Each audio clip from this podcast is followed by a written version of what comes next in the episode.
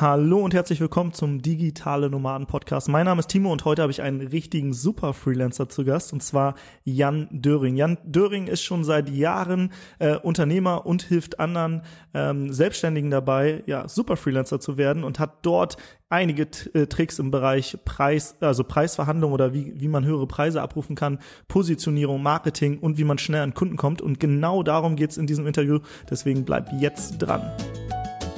Du willst arbeiten, wo andere Urlaub machen? Du willst freier und selbstbestimmter sein? Du willst dein eigener Chef sein und hättest gerne mehr Zeit für deine Leidenschaft? Beim Digital Nomaden Podcast sprechen wir mit Menschen, die genau das bereits erreicht haben oder auf dem Weg dorthin sind. Lerne von Experten, wie du dir ein ortsunabhängiges Einkommen sicherst. Egal ob aus deinem Wohnzimmer in Hamburg, dem Coworking Space in Berlin, dem Kaffee in Prag oder deiner Hängematte auf Bali. Viel Spaß beim Digitale Nomaden Podcast, weil die Welt unser Zuhause ist. Moin Jan, ich freue mich, dich hier zu Gast zu haben. Hallo Timo. Ähm, bevor wir hier in das Interview reinstarten, ich habe dich hier schon angepriesen als äh, Super Freelancer. Ähm, was ist denn so dein bester Tipp für Freelancer? Also bei Freelancern merke ich ganz oft, dass die gar nicht unternehmerisch denken. Und mein größter Tipp ist an der Stelle, denkt unternehmerisch, geht wirklich rein in die Prozesse, schaut euch an, was macht ihr, wie könnt ihr euch mittel- und langfristig wirklich weiterentwickeln und dann habt ihr eine ganz andere Positionierung, dann steht er plötzlich ganz anders da, macht komplett andere Umsätze mit viel weniger Zeitaufwand. Und es lohnt sich da wirklich unternehmerisch zu denken. Das klingt sehr gut und wie man unternehmerischer denkt, darauf gehen wir später ein. Aber äh, erzähl noch mal selbst kurz, wer du bist und was du so machst.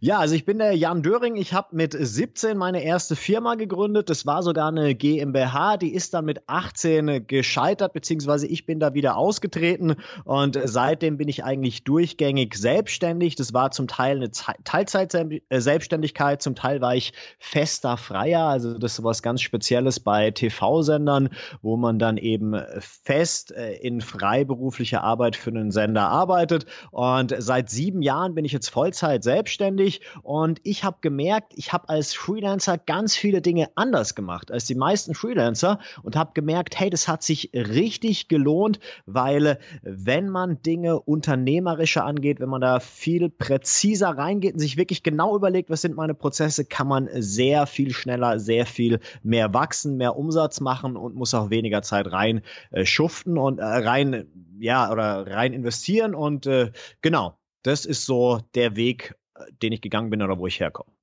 Das heißt, du warst nie angestellt, also nie richtig angestellt?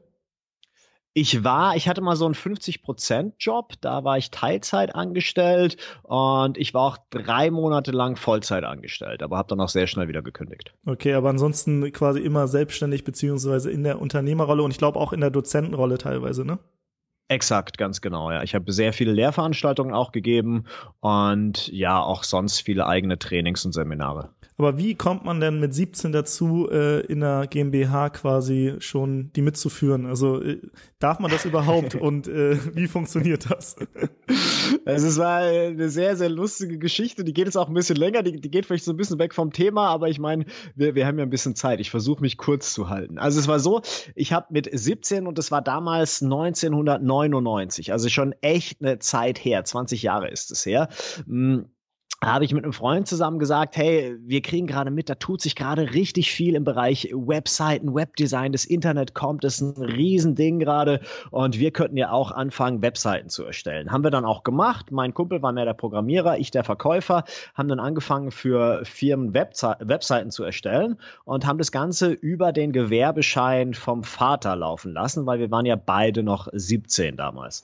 Und dann konnten wir über den Gewerbeschein auch Computer einkaufen und haben dann angefangen, äh, Computer und Hardware zu äh, ja, Großmarktpreisen einzukaufen und die dann auch weiter zu verkaufen mit einer kleinen Marge an unsere Freunde und äh, später dann eben auch an Lehrer. Und irgendwann war es so, dass wir die komplette Schule bei uns mit Hardware versorgt haben. Also wir haben dann immer wieder ja, Preislisten erstellt, die wir wöchentlich verteilt haben, haben die dann an der Schule ausgeteilt und haben da ja, die komplette Schule inklusive unserer Lehrer mit äh, Computern versorgt. Das Problem dabei war nur, dass irgendwann der Vater gesagt hat, na ja, also hört mir mal zu, Jungs, wenn da jemand mal einen Stromschlag bekommt wegen einem Computer, den ihr da verkauft, dann habe ich ein Riesenproblem. Mhm. Und der Vater war Selbstunternehmer, hat dann gesagt, okay, dann machen wir es einfach so, zum 18. von meinem Kumpel eben, gründen wir eine GmbH. Er wird der offizielle Geschäftsführer, ich der inoffizielle Geschäftsführer. Und äh, ja, dann hat der quasi zum 18. eine GmbH geschenkt bekommen. Ich war dann der Mitgeschäftsführer, wenn auch nur inoffiziell, weil mit 17 darf man das eben noch nicht. Hm. Dann ging es eben los, dass wir plötzlich auch eine Ladenfläche hatten äh, im äh, Büro oben drüber von dem Vater, dass wir da versucht haben, Computer zu verkaufen. Und irgendwann ist es immer weiter ausgeartet. Und äh, das Problem war, dass wir im äh, Service ganz, ganz schlecht waren, dass es ewig lange gedauert, gedauert hat, bis die Computer repariert wurden, die ich verkauft hatte.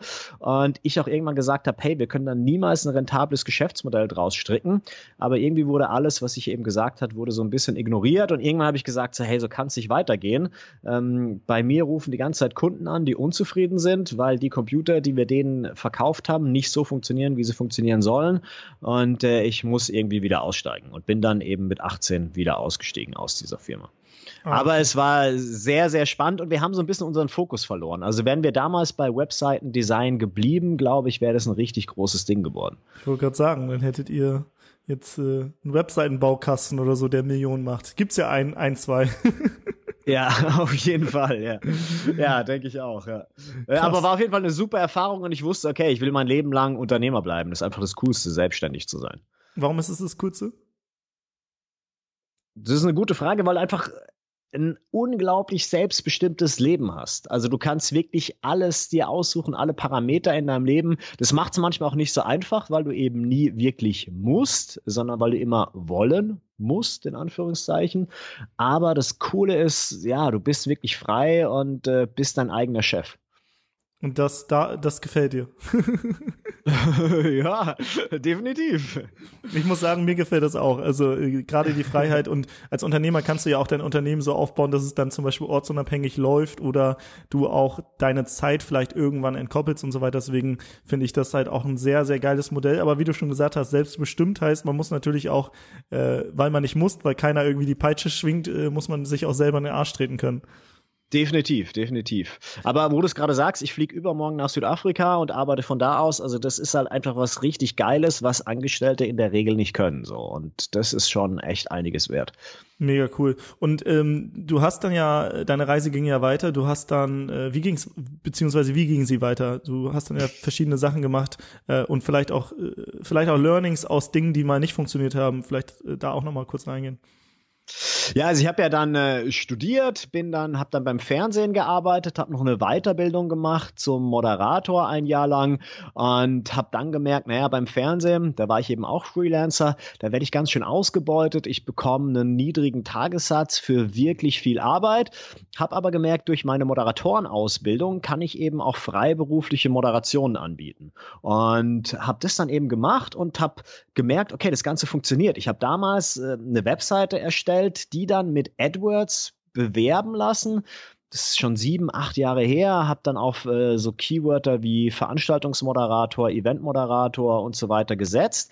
Und diese Anfragen dann automatisiert in ähm, oder diese diese ähm, Seitenbesuche automatisiert in Anfragen umgewandelt, die dann an meine Assistentin in Mexiko geschickt. Das heißt, sie hat das Ganze dann bearbeitet.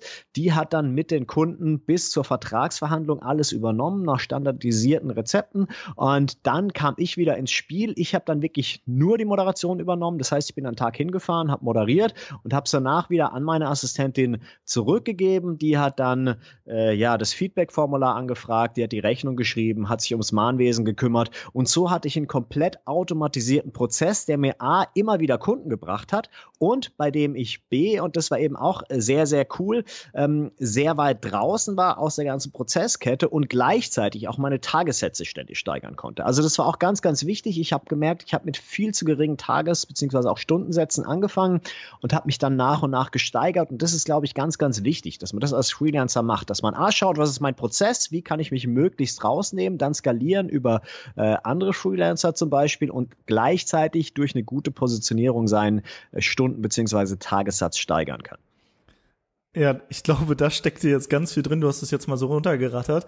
Aber äh, ich weiß noch, 2015 wir waren auf einem Seminar, dort habe ich dich kennengelernt und es gab einen Unternehmerabend, da haben wir darüber gesprochen, dass es ja Angestellte gibt, selbstständige Unternehmer und Investoren und je nachdem, in welcher Rolle du bist, ähm, als Angestellter tauschst du Zeit gegen Geld, als Selbstständiger halt auch, da hast du nur nicht mehr einen Chef, sondern der Kunde ist quasi dein Chef. Und als Unternehmer ist es halt so, dass du dann vielleicht auch Systeme baust. Und du hattest ja so eine Mischung aus Selbstständigkeit und Unternehmertum, hast quasi alles, was nicht deine Kernkompetenz ist, schon abgegeben an eine VA oder Assistentin in, also virtuelle Assistentin in Mexiko. Dadurch, äh, weil die Lebenshaltungskosten in Mexiko geringer sind, musstest du wahrscheinlich auch nicht äh, 80 Euro die Stunde zahlen, sondern einen geringeren Satz äh, und hast so quasi dich auf deine Kernkompetenzen konzentriert. Und als du das bei diesem Unternehmerabend gesagt hast, dachte ich, was ist das für ein krasser Typ?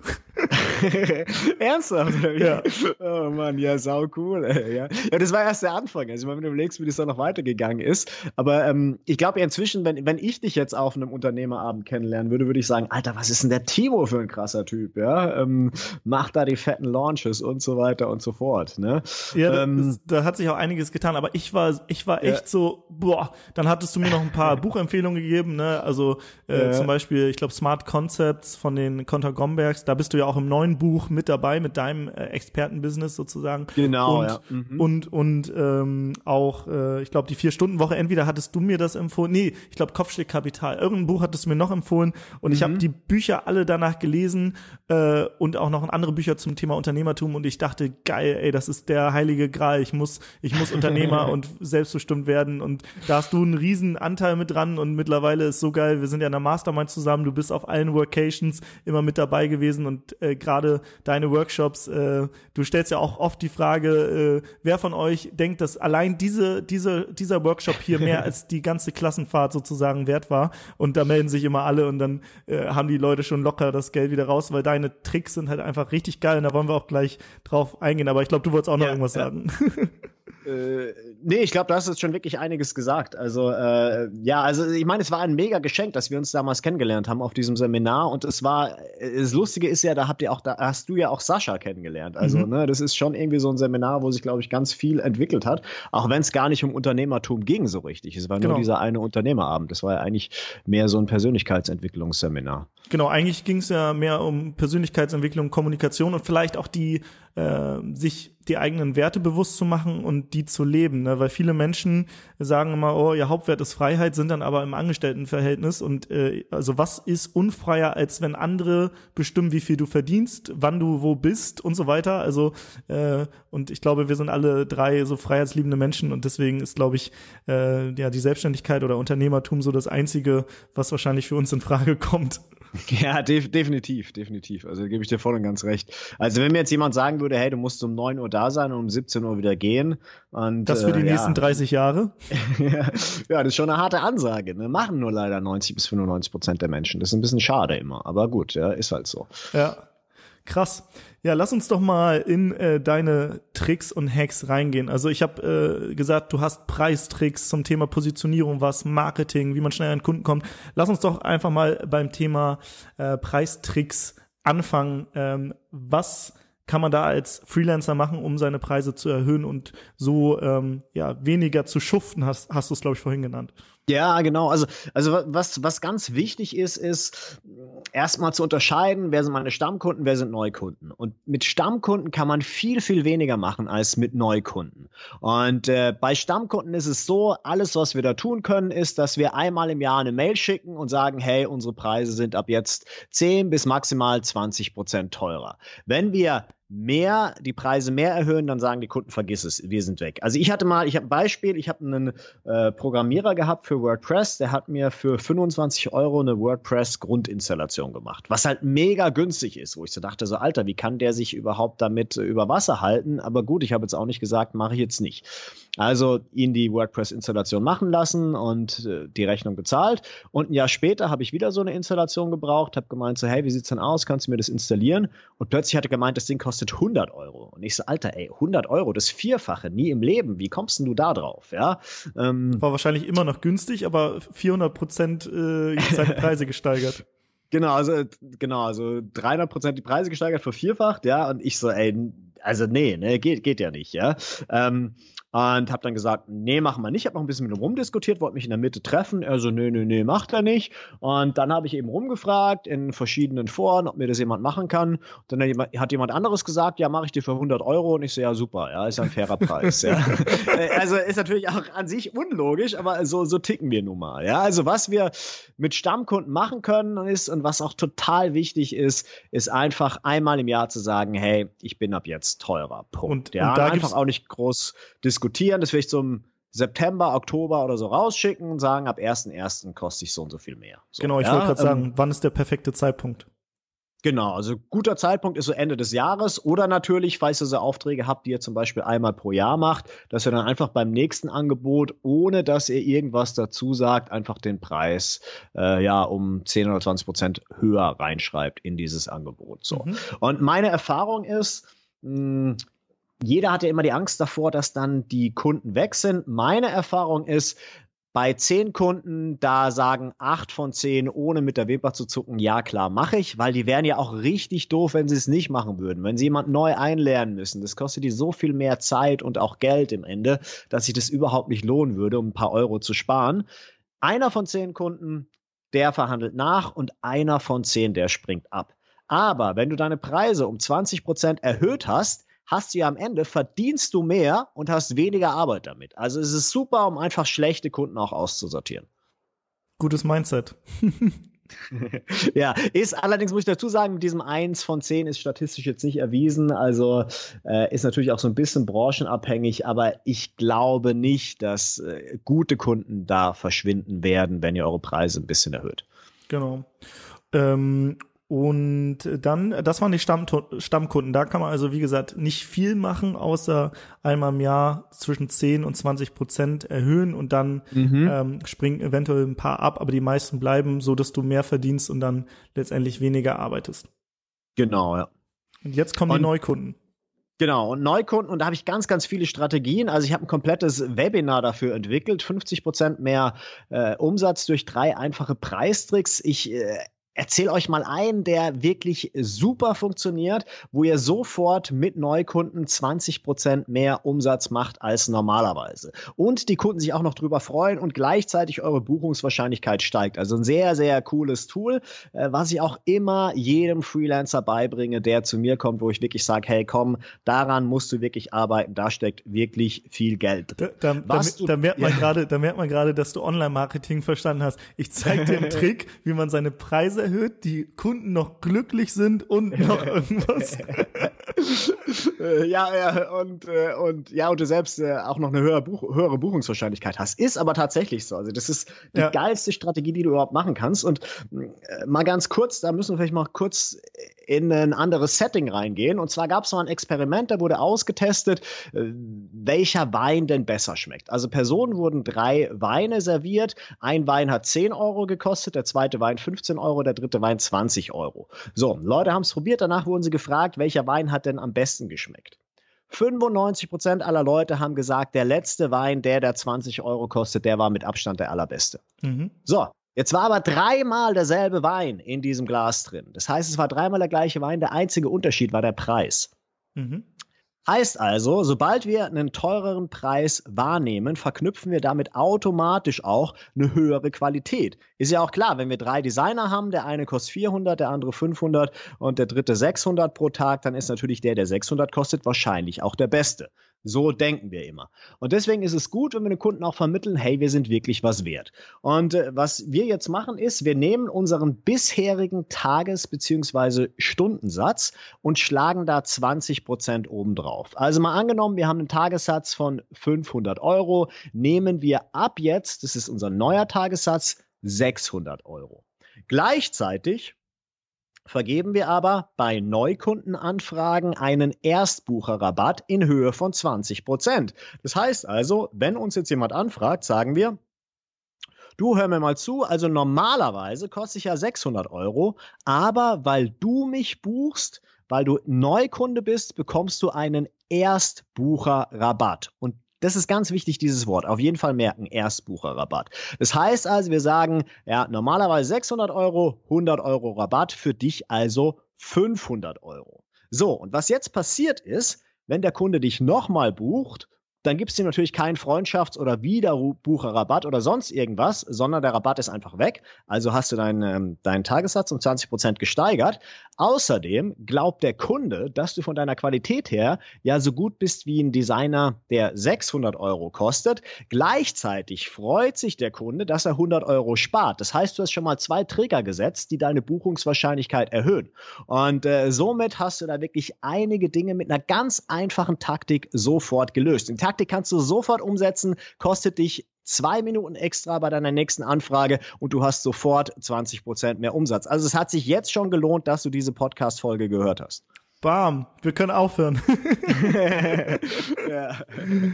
Geil. Ja, das ist doch, das ist doch schon mal ein richtig guter Tipp. Das haben wir, glaube ich, auch irgendwann mal angewendet und es hat super funktioniert.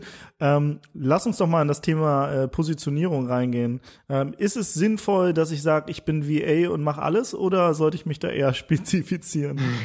Provokante Frage. Ich, ich, ich würde jetzt mal schätzen, dass das eine rhetorische Frage ist, also so ein bisschen Business-Background heißt, äh, Timo. Ja, also zum zum Thema VA. Also ich finde, das ist ein guter Einstieg und man kann da auch wirklich anfänglich gut anfangen, überhaupt in die Selbstständigkeit reinzukommen. Man lernt auch wirklich viel, aber natürlich kann man da niemals wirklich hohe Tagessätze aufrufen. Warum? Oder Stundensätze. Warum? Wenn du ein spezielles Problem hast und es gibt einen Spezialisten, der sich nur auf dieses Problem spezialisiert hast, hat, dann glaubst du automatisch, dass derjenige auch richtig gut ist in diesem Spezialproblem oder in der Lösung dieses Problems. Und dementsprechend bist du auch bereit, dem deutlich mehr Geld zu bezahlen. Und deswegen lohnt sich eine Spezialisierung immer. Gerade zum Beispiel virtuelle Assistentin, da würde ich sagen, hey, du wirst da niemals auf einen Stunden- oder Tagessatz kommen, damit du richtig gut von leben kannst. Bei mir ist es auch so, ich kann meinen virtuellen Assistenten nicht so viel zahlen, dass die äh, richtig gut von leben können. Die können einigermaßen gut über die Runden kommen und das für eine Zeit auch okay und die lernen in der Zeit auch was, wo sie bei mir äh, arbeiten, aber dauerhaft ist es sehr, sehr schwierig. Und dann musst du eben schauen, was ist denn so meine Kompetenz, was kann ich denn besonders gut, worauf ich mich spezialisieren könnte und diese Dienstleistung dann anbieten. Kann man zum Beispiel auch machen, indem man eine zweite Marke aufbaut, dass man sagt, hey, ich habe zum einen die virtuelle Assistentenmarke, die läuft weiter. Gleichzeitig habe ich aber zum Beispiel eine, weiß ich nicht, Grafikermarke, eine ähm, Fotografenmarke oder was auch immer man eben machen will, dass man sich da eben positioniert. Und dann macht es im Laufe der Zeit auch Sinn, sich noch weiter zu spezialisieren. Dass man zum Beispiel sagt, ich bin der Designer speziell für die Gesundheitsbranche oder ähm, eine andere Positionierung, dass man sich auf eine bestimmte Lösung orientiert. Dass man zum Beispiel sagt, als WordPress-Programmierer, ich spezialisiere mich nur auf Sicherheitsprobleme bei WordPress-Seiten. Und auch dann hat man eine Positionierung, kann plötzlich wieder einen ganz anderen Stundensatz verlangen. Mhm.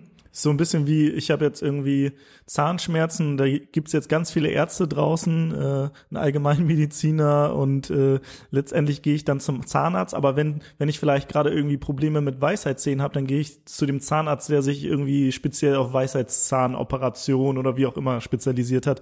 Und da äh, wäre ich dann bereit, äh, mehr Geld auszugeben, wenn ich jetzt zum Beispiel Privatpatient oder so wäre.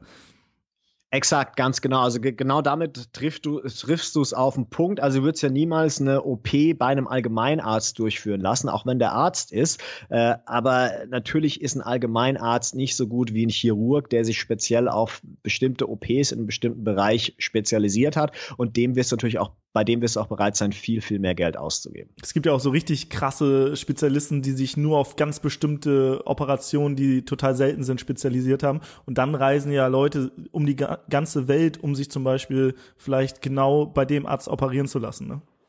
Exakt. Es gibt zum Beispiel auch einen ähm, Feuerwehrmann, der hat sich spezialisiert darauf, dass er nur brennende Ölfelder löscht. wenn du den einmal bestellst, dann kostet der richtig viel Geld. Irgendeinen sechsstelligen Betrag äh, pro Tag eben, den du da zahlst, dafür, dass der kommt. Und der hat sich nur auf diese eine Sache spezialisiert. Auf ein wirklich großes, drängendes, dringendes Problem. Das heißt, wenn irgendwo mal äh, ein Tanker ausläuft und das, das da brennt, dann kommt er oder oder. Ganz genau. Vor allem bei Ölfeldern ist es natürlich dann äh, wichtig, weil stell dir mal vor, da verbrennt Monat oder Tag für Tag verbrennen einfach zig Millionen an Öl, die einfach nicht gefördert werden können. Und wenn da einer kommt, der das Ding löschen kann, dann zahlst du dem so viel Geld, wie viel Geld auch immer der will. Das heißt, was ich auch so ein bisschen raushöre, ist ähm je größer das Problem, das du löst, desto mehr kannst du auch für deine Lösung nehmen. Oder je nischiger auch.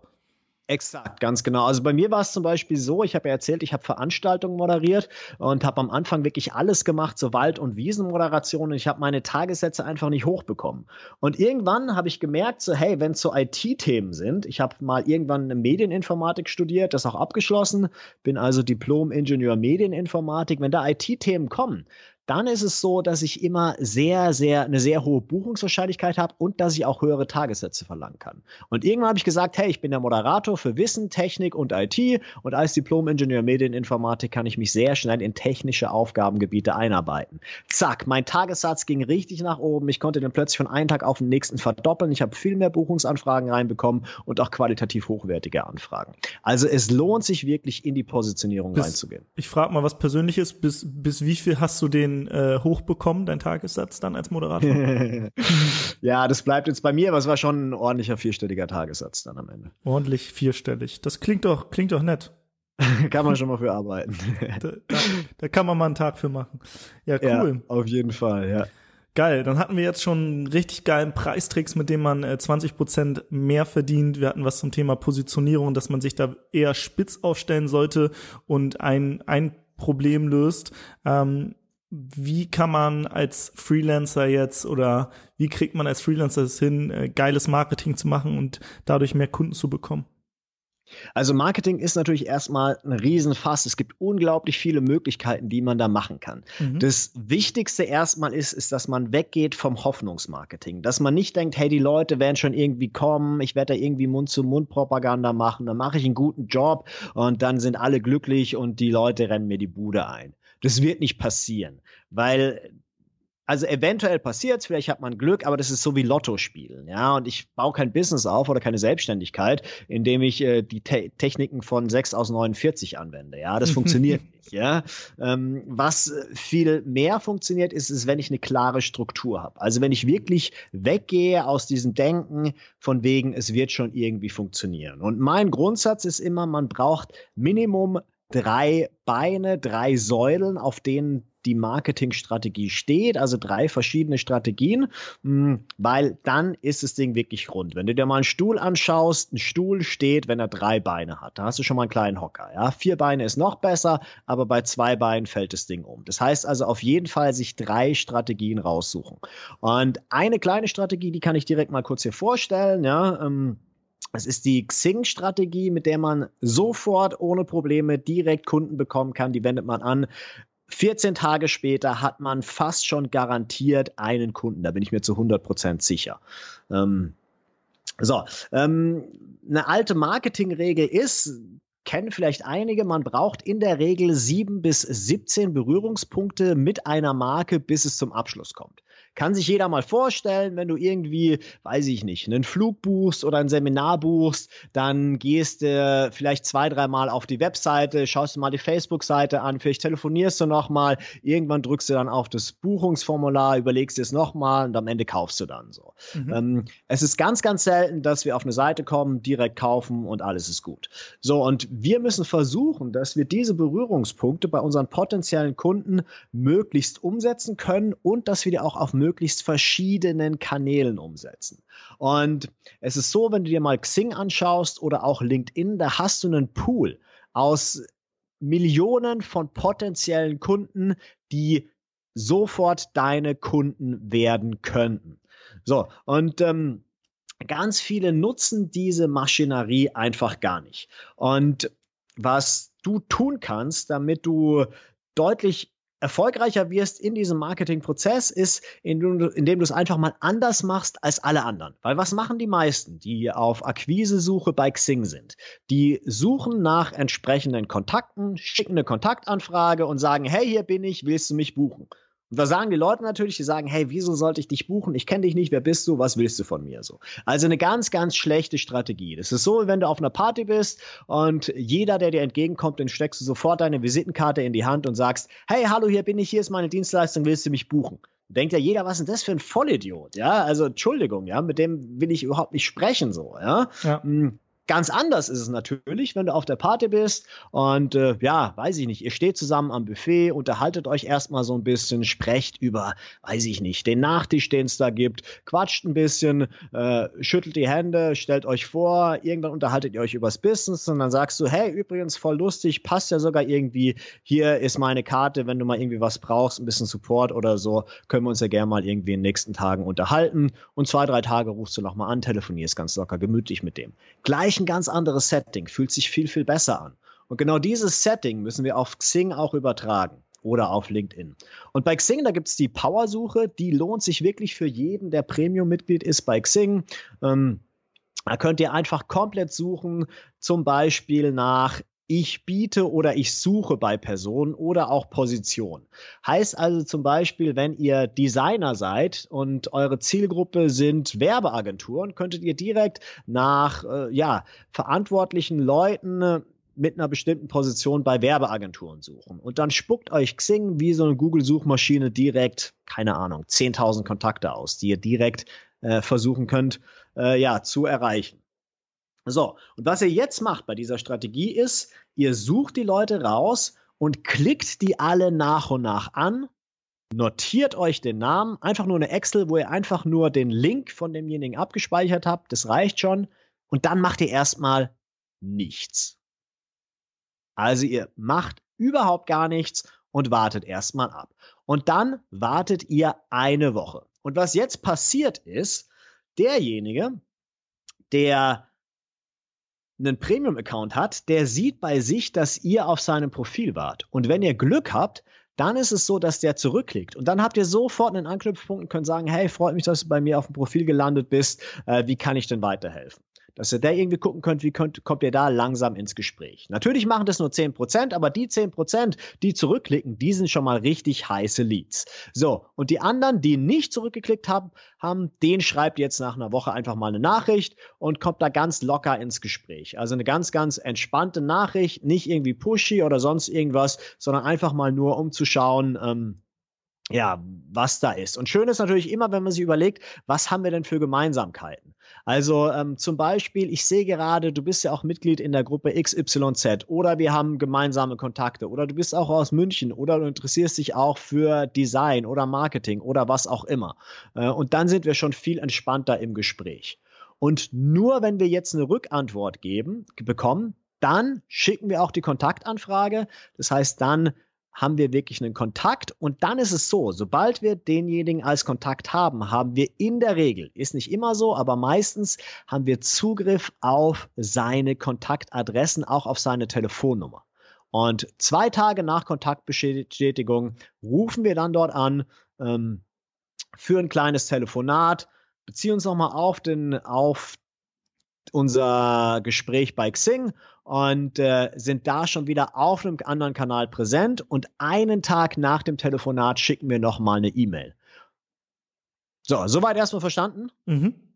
Wunderbar, perfekt. Klingt, klingt nach sehr viel Arbeit.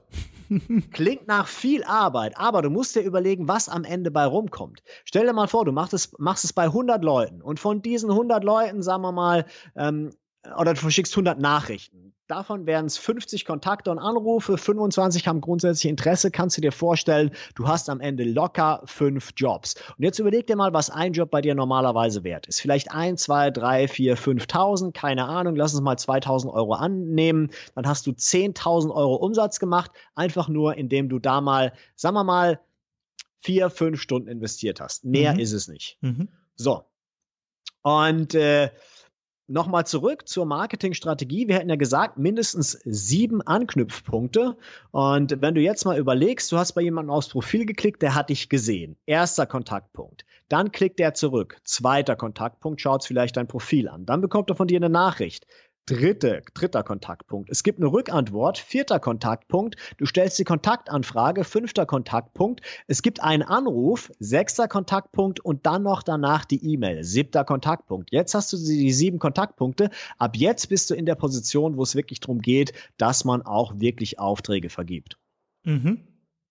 Das heißt, so. letztendlich ist deine Strategie so, dass du halt weg von äh, diese, es gibt diese Standard Copy and Paste-Nachrichten, die ich immer wieder komme, oh, du äh, scheinst äh, ein interessanter Typ zu sein, wollen wir nicht mal telefonieren? Da denke ich mir so, ey, nein, nerv mich nicht. Exakt, ganz genau, ja. Mm, und das ist eben das Wichtige, dass man wirklich individuell schaut, hey, wie komme ich mit den Leuten in Kontakt und dass man da auch wirklich das Ganze so ein bisschen aufdröselt, dass es äh, deutlich einfacher funktioniert. Und das ist eine Strategie, mit der du sofort Kunden bekommen kannst. Aber natürlich, äh, wenn du noch weiter erfolgreich sein willst, brauchst du mehr Strategien noch. Also besser noch zwei, drei weitere Strategien. Aber die jetzt alle in dem kleinen, in unserem Gespräch hier alle durchzugehen, ist natürlich viel zu lange. Also da gibt's dann meinen Kurs, wo wir wirklich nochmal ins Detail reingehen, wo wir wirklich schauen, hey, wie kannst du in deinem Freelance-Business Marketingstrategien äh, verankern, die wirklich funktionieren, die dir tatsächlich Kunden äh, bringen und wo du wirklich nach vorne kommst. Mhm. Ähm, Gibt eine Methode, wie man sch noch schneller an Kunden kommt? Noch schneller, das ja. war ja schon super schnell. Also nach einer Woche hast du locker fünf Kunden. Mhm, klar, was natürlich auch immer sehr gut funktioniert, ist Telefonakquise. Mhm. Auch dazu sage ich was in meinem Kurs. Auch da muss man sich einfach mal überlegen, was kann so ein Anruf wert sein. Und es lohnt sich wirklich, diese Anrufe zu machen. Mhm, aber viele trauen sich nicht, in die Telefonakquise zu gehen. Gerade Kaltakquise ist natürlich auch ein hartes Thema. Und da hilft eben dieser Xing-Prozess deutlich, dass man da schön sanft rangeleitet wird. Mhm. Hast du, hast du mal Kaltakquise gemacht? Ja, habe ich zum Teil gemacht. Ich bin nicht der Super-Experte in Kaltakquise, muss ich dazu sagen. Äh, da gibt es einige da draußen, die sind da besser. Ich finde, es funktioniert am Ende. Ich finde, es gibt aber auch deutlich elegantere und schönere Methoden, wie man an Kunden kommen kann. Ja, ist natürlich äh, echt man, da muss man, äh, da bekommt man ein dickes Fell, sag ich mal, wenn man, ja. wenn man mal ein paar Ablehnungen bekommen hat. Aber man lernt auch mega viel. Okay, gibt's ähm, deiner Meinung noch etwas, was hier die Hörer unbedingt wissen müssen, damit sie erfolgreiche Freelancer werden? Also was auf jeden Fall wichtig ist, ist auf jeden Fall, bleibt dran, erhöht eure Preise, schaut nach einer guten Positionierung, macht gutes Marketing und ich kann euch auch noch anbieten, wenn ihr wollt, dass ihr kostenlos an meinem Webinar teilnehmen könnt. Mit dem Webinar habt ihr sofort locker eure Preise um 50 Prozent erhöht. Ihr habt einen Trick vorhin schon gehört und in dem Webinar lernt ihr noch deutlich mehr Tricks, wo ihr noch mehr lernt, ähm, wie ihr eure Preise steigern könnt und wie ihr dann einfach nur in wenigen Minuten deutlich mehr Umsatz macht. Geil mega, mega, mega fett. Äh, Jan, ich äh, habe ja alle deine Tricks schon gehört und ich finde die richtig geil und äh, auch die ganzen Teilnehmer auf den Klassenfahrten denken immer so, was für ein krasser Typ. Ich erinnere mich immer wieder ähm, an das, an das äh, Seminar, wo wir uns kennengelernt haben. Ey, das war für mich wirklich so ein Augenöffner, auch als du das alles erzählt hast, weil du wirklich ein sehr strategischer Mensch bist und äh, ja kein Hoffnungsmarketing machst, wie glaube ich viele Menschen da draußen. Ähm, klar, Empfehlungen äh, bekommt man vielleicht mal, wenn man gute Arbeit gemacht hat, aber das ist halt nicht so richtig messbar, ne?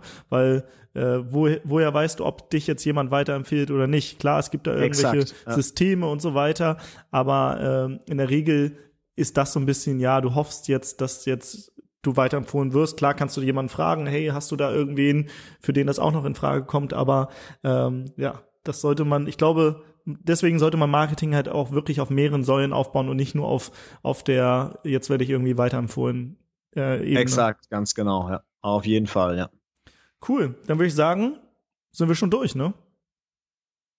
Ja, also wenn du jetzt noch was raushauen willst, dann darfst du jetzt letzte Botschaft und dann würde ich sagen, wir wünschen äh, allen da draußen noch einen schönen Tag und wer Bock hat, ähm, das Webinar, das verlinken wir natürlich nochmal in den Show Notes und ähm, da könnt ihr Exakt. draufklicken und dann einfach nochmal euch richtigen Input bekommen. Ich glaube, da visualisierst du auch nochmal so ein paar Dinge. Ne? Das ist dann noch, kann man noch, sich noch mal ein bisschen besser verinnerlichen. Genau, also wenn ihr wirklich Bock habt, ähm, eure Preise wirklich zu steigern, oh, und zwar risikofrei und eure Kunden sich auch noch darüber freuen, dass ihr höhere Preise verlangt, dann schaut rein in mein Webinar 50% mehr Umsatz durch drei einfache Preistricks. Klickt auf jeden Fall in den Link, den Timo noch hier verlinkt. Es lohnt sich wirklich bei dem Webinar dabei zu sein. Es ist komplett kostenlos. Ihr kriegt eine Stunde richtig geilen Input und alle, die dabei waren, haben bisher gesagt, dass allein dieses Webinar ist locker schon 1000 Euro wert, äh, weil die Preistricks, das sind solche No-Brainer, die funktionieren passieren einfach da draußen. Also schaut euch das auf jeden Fall an. Ich würde mich riesig freuen, euch bald bei dem Webinar begrüßen zu dürfen. Ja, das klingt immer so, so krass, sind 1000 Euro wert, aber stimmt, äh, du, du machst ja auch auf den, den Klassenfahrten immer wieder diese Umfrage und jedes Mal nehmen alle Leute die Hand hoch, äh, was ich, was ich richtig geil finde, äh, weil das natürlich für uns dann auch cool ist, weil die Leute direkt die Klassenfahrt wieder draußen haben und äh, deswegen vielen, vielen Dank für deinen Input und wie gesagt, alle, die Bock haben auf mehr, schaut euch das Webinar an und äh, dann ganz viel Spaß beim Preise erhöhen. Wunderbar, ja, alles klar. Ich danke euch fürs Zuhören und vielleicht sehen wir uns ja bald im Webinar. Ciao. Das war die Folge mit Jan Döring, unserem Kumpel, ähm, der auch ganz oft bei unseren Klassenfahrten immer dabei war. Ähm, und Jan ist ein krasser Unternehmer. Ich äh, habe ja von dem Seminar erzählt, wo ich ihn kennengelernt habe und ich habe da echt äh, gestaunt, wie viel er schon automatisiert und delegiert hat, ähm, so dass er sich auf seine Kernkompetenzen wirklich spezialisiert hat und dadurch natürlich auch höhere Preise nehmen kann. Wenn du bei seinem Webinar teilnehmen willst, dann schau in die Shownotes, dort findest du den Link. Und wenn du mal mit unserem Team auf Klassenfahrt fahren möchtest, dann dann kannst du einfach auf www.digitalenomadenpodcast.de slash Klassenfahrt gehen. Den Link findest du auch in den Shownotes und dort siehst du auch nochmal einen Trailer, wie es auf einer Klassenfahrt beim DNP-Team ausschaut und wohin es geht, nach Hallig-Hoge, ähm, wie das alles abläuft, wann es ist und so weiter. Deswegen geh auf www.digitalenomadenpodcast.de slash Klassenfahrt oder schau in die Shownotes. Jetzt noch einen wunderschönen Tag und liebe Grüße aus dem heute mal sonnigen Hamburg.